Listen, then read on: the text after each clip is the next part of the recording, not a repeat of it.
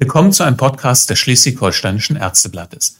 Mein Name ist Dirk Schnack und ich bin gespannt auf die Einschätzung des Präsidenten der Ärztekammer Schleswig-Holstein, Herrn Professor Henrik Herrmann, zur aktuellen Corona-Situation. Moin, Professor Herrmann. Moin, moin, Herr Schnack. Herr Professor Herrmann, wir haben jetzt eine landesweite Inzidenz von unter 40 in Schleswig-Holstein. Immer mehr Menschen aus unserem Bundesland sind schon geimpft. Die Touristen kommen und der Sommer steht vor der Tür. Können wir die Sorgen um Corona jetzt endlich beiseite schieben?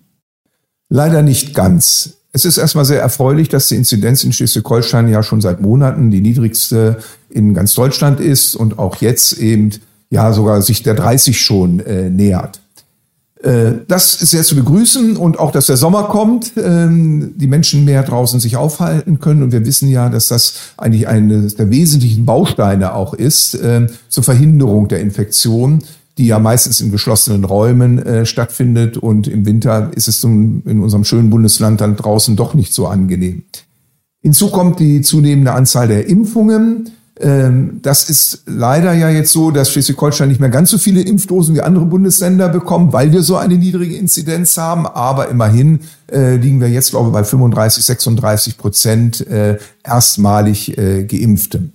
Das alles zusammen erleichtert uns das Leben, äh, erleichtert natürlich auch die äh, Ansteckungsrate und die Krankheitsrate. Wir sehen das schon seit längerem, dass die stationären Covid-19-Patienten in Schleswig-Holstein zurückgehen, auch auf Intensivstationen. Das ist nicht in allen Bundesländern so. Da sollten wir glücklich drüber sein.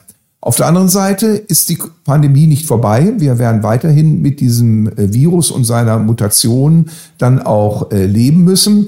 Insofern ist weiterhin Vorsicht geboten und insbesondere, wenn man in den Räumen äh, sich aufhält, dann wirklich die Abstandsregeln, also die H- äh, und L-Regeln weiterhin einhalten. Das wird uns noch viele Monate und auch in der nächsten Wintersaison äh, begleiten. Also nicht vollkommene Entwarnung, aber deutliche Entspannung. Und ich glaube, wir freuen uns alle, dass wir wieder mehr können und freuen uns, glaube ich, in unserem Bundesland auch, dass andere Bürger zu uns kommen, um sich zu erholen. Am besten nur die Geimpften. Aber ähm, schauen wir mal, ähm, wie das mit dem Impfen weitergeht, ob wir das Tempo beibehalten können. Es sind ja unglaublich viele Menschen in den letzten Wochen äh, geimpft worden. Und äh, nach den jetzigen Zahlen scheint es auch so weiterzugehen. Das ist also weiterhin unser wichtigstes Instrument im Kampf gegen die Pandemie. Äh, im, äh, in den vergangenen Monaten sind äh, mehr als 40 Millionen, wurde mehr als 40 Millionen Mal gegen Corona geimpft. Äh, bislang gab es dafür eine Priorisierung, die aber im kommenden Monat bundesweit nun aufgehoben wird. Ist das der richtige Schritt? Internistisch möchte ich sagen, ja und nein. Also es ist schon der richtige Schritt, ähm, zum einen das jetzt äh, zu erweitern, weil natürlich jetzt immer mehr Impfmöglichkeiten gegeben sind, nicht nur in den Impfzentren, in den Hausarztpraxen, in den Facharztpraxen und hoffentlich bald auch durch die Betriebsärzte. Und gerade die Betriebsärzte erreichen natürlich auch äh, Menschen, die nicht in der Priorität eins bis drei äh, sind, weil sie eben noch jünger sind und äh, auch keine jetzt wesentlichen Vorerkrankungen haben. Darüber bin ich sehr glücklich und das ist der richtige Weg. Bisher war ja eher das Problem, dass wir zu wenig Impfstoff gehabt haben. Und äh, die Impfstoffmenge steigt jetzt. Und äh, wenn wir schon jetzt an Tagen äh, 1,1 bis, glaube dem Maximum war mal fast 1,5 Millionen Impfungen durchführen können, zeigt äh, es sich, dass wir sozusagen die Kapazitäten im ärztlichen Bereich haben. Egal wo. Und das finde ich gut. Auf der anderen Seite müssen wir natürlich wirklich aufpassen, dass diejenigen aus äh, der Prioritätengruppe 1, 2 und insbesondere 3, die bisher noch nicht geimpft worden sind, weil eben vielleicht in den Praxen zu wenig Impfstoff da war und in den Impfzentren das noch nicht freigegeben war, dass die auch jetzt sozusagen einen gewissen Vorrang haben. Da vertraue ich aber insbesondere natürlich auf die niedergelassenen Kolleginnen und Kollegen, die ihre Patienten kennen und am besten einschätzen können, wer, wenn jetzt genügend Impfstoff da ist, erstmal geimpft wird und wer vielleicht noch ein bisschen warten muss. Ich selber sehe das in einer Praxis, wo ich tätig bin, dass dort großes Verständnis dafür da ist, dass sie dann eben auf die Liste gesetzt werden äh, dass sie einsehen, die jüngeren äh, ähm, Impfwilligen, dass es da eben noch Ältere gibt, über 70-Jährige gibt oder andere mit entsprechenden Krankheitsbildern, die erst einmal doch geimpft werden sollten. Also insofern, ja, es ist gut, dass da Bewegung reinkommt, dass es nicht zu starr gesehen wird. Ich bin auch sehr für flexible Lösungen. äh, dass man zum Beispiel auch in sozialen Brennpunkten reingeht mit mobilen Teams und dort auch impft, weil wir vielleicht die Menschen dort gar nicht so erreichen. Die gehen wieder zu einem Impfzentrum, noch haben sie vielleicht einen Hausarzt und die dürfen nicht durchs Raster fallen. Also flexible Lösungen und ja, impfen, impfen, impfen und viel Impfstoff. Genau diese mobilen Impfteams gibt es ja in Schleswig-Holstein schon und der Landesgesundheitsminister Dr. Heiner Gark hatte gestern angekündigt, dass genau diese äh, Gruppe, die Sie eben ansprachen, die Obdachlosen zum Beispiel, äh, künftig verstärkt aufgesucht werden sollen. Sie vertrauen auf die Ärzte, ähm, damit äh, auch die Schwächeren nicht zu kurz kommen, sagen Sie.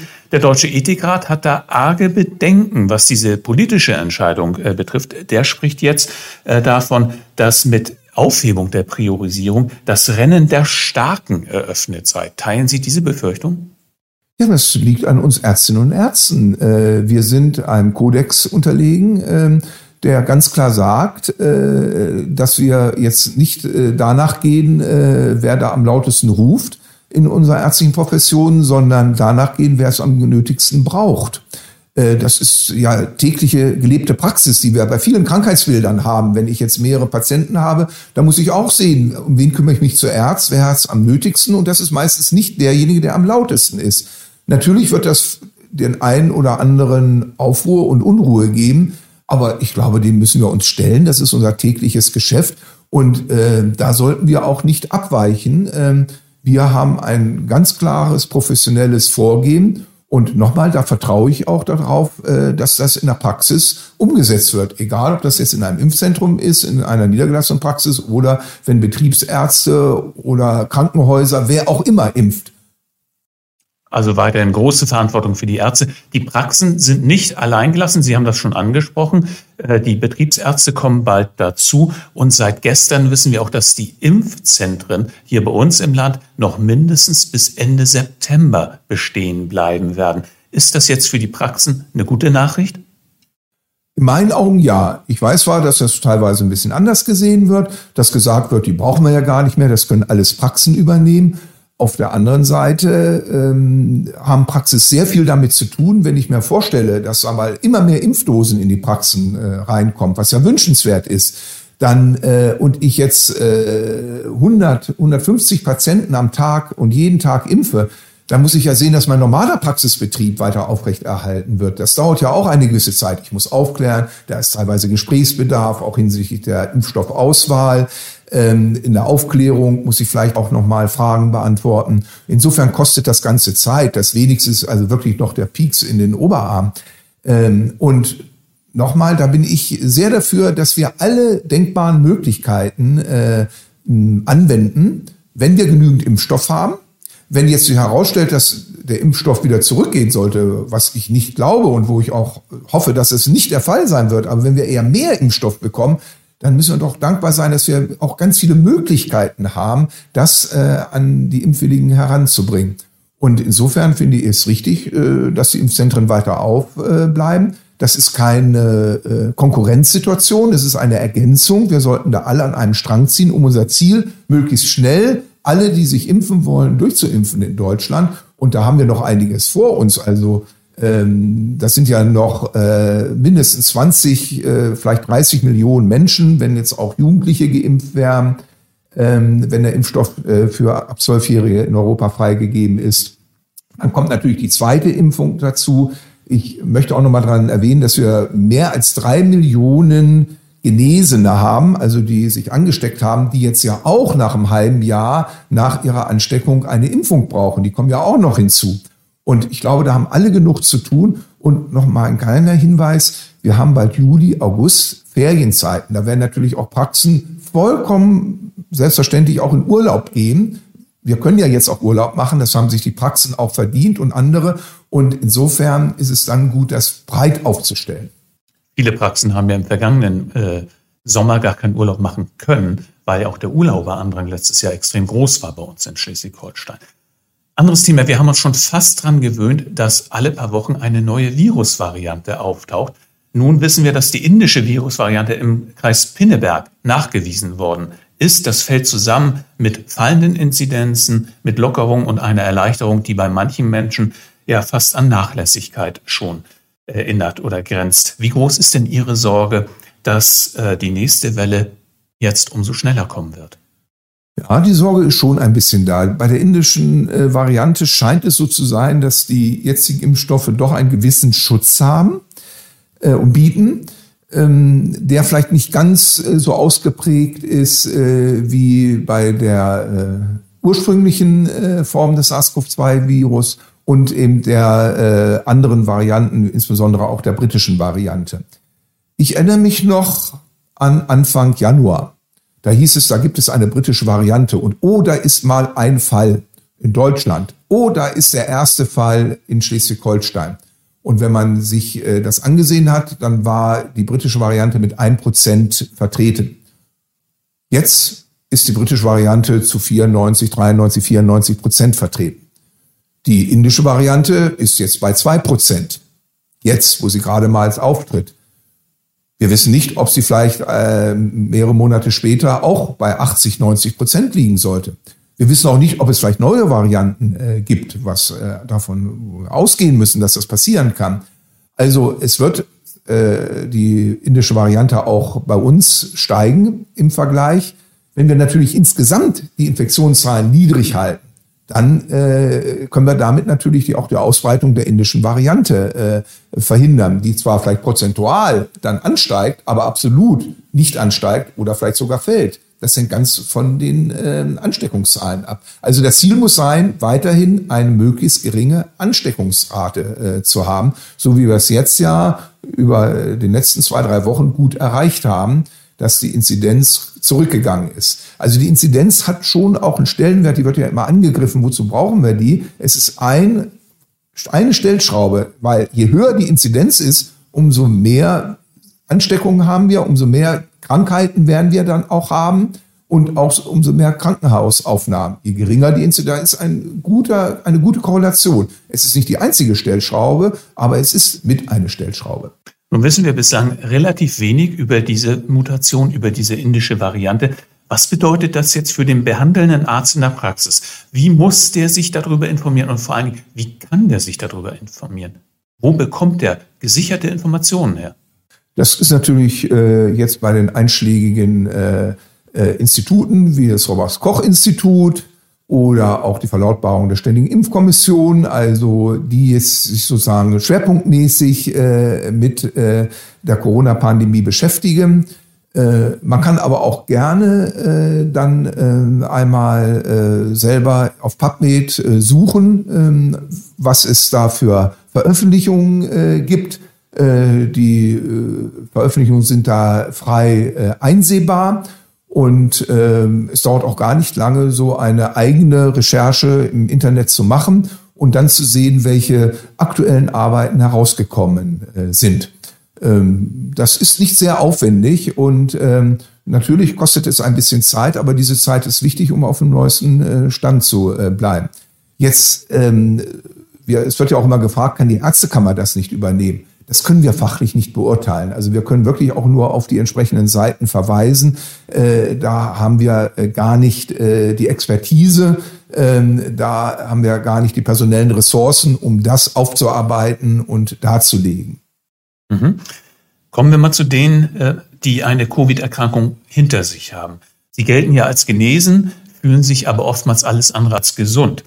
Jeder fünfte Covid-Patient leidet nach einer neuen englischen Studie äh, auch fünf Wochen nach der Genesung äh, noch unter Folgen wie ex extremer Müdigkeit zum Beispiel. Welche anderen Spätfolgen können da auftreten? Ja, zum einen äh, von pneumologischer Seite, dass also auch noch eine Luftknappheit lange anhalten kann. Ich kenne selber auch äh, aus der Praxis heraus und aus dem Umfeld heraus äh, Menschen, die an Covid-19 erkrankt sind und lange noch äh, über Luftnot klagen, sich kaum belasten können. Es gibt neurologische Symptome. Es gibt natürlich äh, auch äh, psychiatrische, psychologische Probleme, die dort auftauchen. Also es ist ein sehr buntes Bild. Es ist nicht äh, monothematisch, sondern äh, betrifft eigentlich wie eine Systemerkrankung ganz verschiedene äh, Organsysteme und äh, kann ein sehr buntes Krankheitsbild äh, machen. Und mh, deshalb finde ich es wichtig, wir werden damit konfrontiert sein. Äh, diese Patienten werden zunehmend auch in die Praxen äh, kommen, äh, müssen eventuell rehabilitiert werden. dass wir das einmal genau mit äh, begleiten, auch wissenschaftlich aufarbeiten.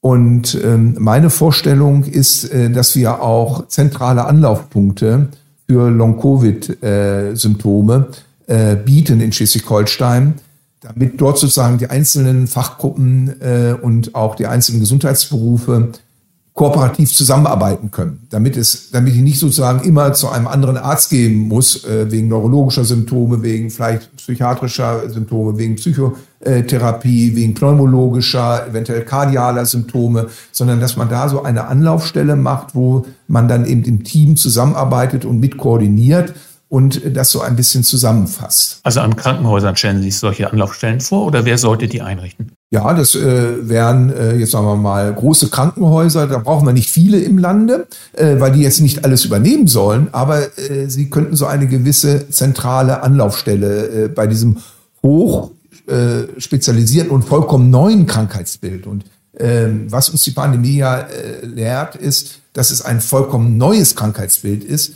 wo wir ja auch erstmal Daten erheben müssen, damit wir äh, dann auch Dinge umsetzen können. Und äh, diese vielen Diskussionen, die wir haben, zeigen ja auch die Unsicherheit an, die so polarisierend äh, sind. Und dem können wir nur mit Evidenz äh, und Empirie äh, begegnen. Und da ist es gut, dass das irgendwo auch gebündelt äh, wird. Also ich denke, dass zwei, drei, vier Anlaufstellen in Schleswig-Holstein erstmal primär reichen, weil das geht ja nur eben um Koordination, um Dinge auf den Weg zu bringen und dann die eigentliche Behandlung, dann natürlich vor Ort bei den niedergelassenen Kollegen oder auch in Reha-Kliniken und so weiter äh, erfolgen kann. Sie sagten es, das Wissen ist relativ gering über Long-Covid. Äh, weiß man denn überhaupt schon, wer davon betroffen ist? Also lässt sich äh, schon sagen, dass vielleicht eher die Schwererkrankten von Long-Covid betroffen sind oder sind es eher die Älteren? Weiß man da schon etwas drüber? Ja, äh, es sind äh, vorerkrankte Menschen, es sind ältere, natürlich auch die, die sagen wir, einen schweren Verlauf mit einer Langzeitbeatmung äh, haben. Aber es gibt auch äh, Jüngere, ich kenne auch Jüngere, äh, die äh, eigentlich zu Hause geblieben äh, sind und trotzdem über diese Symptome klagen und auch nachvollziehbar haben. Und äh, das äh, macht einen schon sehr nachdenklich. Also es ist nicht nur so der klassische Patient, den man sich vorstellt, und deshalb auch nochmal vor diesem Hintergrund möglichst irgendwie eine zentrale Anlaufstelle, Koordination, weil vielleicht dann der einzelne Arzt auch ein bisschen dann äh, Schwierigkeiten hat, das richtig einzuordnen. Äh, einfach als Hilfestellung, als ein Angebot. Und äh, das würde ich sehr begrüßen, wenn wir das in Schleswig-Holstein umsetzen können. Das sind tatsächlich ja Menschen, die haben vorher kaum etwas gehabt, die haben auch während der Erkrankung kaum etwas gespürt. Und dann überhaupt an Long-Covid zu denken, ja. das äh, dafür muss es ja erstmal stärker ins Bewusstsein rücken. Einmal das und äh, ich muss, äh, ja, wie sagt man, eine gewisse Achtsamkeit auch darauf haben, äh, dass so etwas dann auch äh, vorkommen kann. Vollkommen richtig. Das ist eben etwas Neues und umso wichtiger ist, dass man da gut zusammenarbeitet ähm, und ähm, auch auf äh, ja, kompetenten äh, Rat irgendwie äh, zurückgreifen kann, um nicht alleingelassen zu werden als Ärztin oder Arzt. Bundesweit hört man von dem einen oder anderen Experten, der sich verstärkt äh, inzwischen mit diesem Thema beschäftigt. Erste Reha-Einrichtungen in Schleswig-Holstein auch sehr darauf, welche Rolle könnten diese Reha-Einrichtungen bei diesen Anlaufstellen auch spielen aus Ihrer Sicht? Ja, das gehört mit dazu. Die Rehabilitation ist ein ganz wichtiger Teil und deshalb meine ich ja interprofessionelle und interdisziplinäre Teams, dass die zusammenkommen, äh, dass man nicht nur jetzt sein eigenen äh, Gebiet sieht, äh, seine eigene Kompetenz, seine eigene Spezialisierung, sondern darüber hinausgeht. Da gehören eben präventive, aber auch Eingliederungsmaßnahmen und so weiter, Teilhabemaßnahmen dazu, weil äh, einige sind wirklich so, dass sie nicht weiterarbeiten können, äh, Jüngere, dass sie das Gefühl haben, sie schaffen es nicht. Also das gehört auch mit dazu. Deshalb eben breit aufgestellt. Und richtig, die Rehabilitation spielt da eine ganz äh, wichtige Rolle, äh, aber auch eben die Beratung äh, in äh, jetzt nicht nur medizinischer, sondern auch in sozialer äh, Sicht, äh, arbeitsmedizinischer Sicht, betriebsärztlicher Sicht. Also das wird noch ein Riesenthema werden, dass wir noch gar nicht abschätzen können, wie stark es auf uns zukommen wird. Wir werden das Thema weiter begleiten, auch in, in unserem Podcast. Vielen Dank, Herr Professor Herrmann. Vielen Dank, Herr Schnack. Das war ein Podcast des Schleswig-Holsteinischen Ärzteblattes. Vielen Dank fürs Zuhören und bis zum nächsten Mal.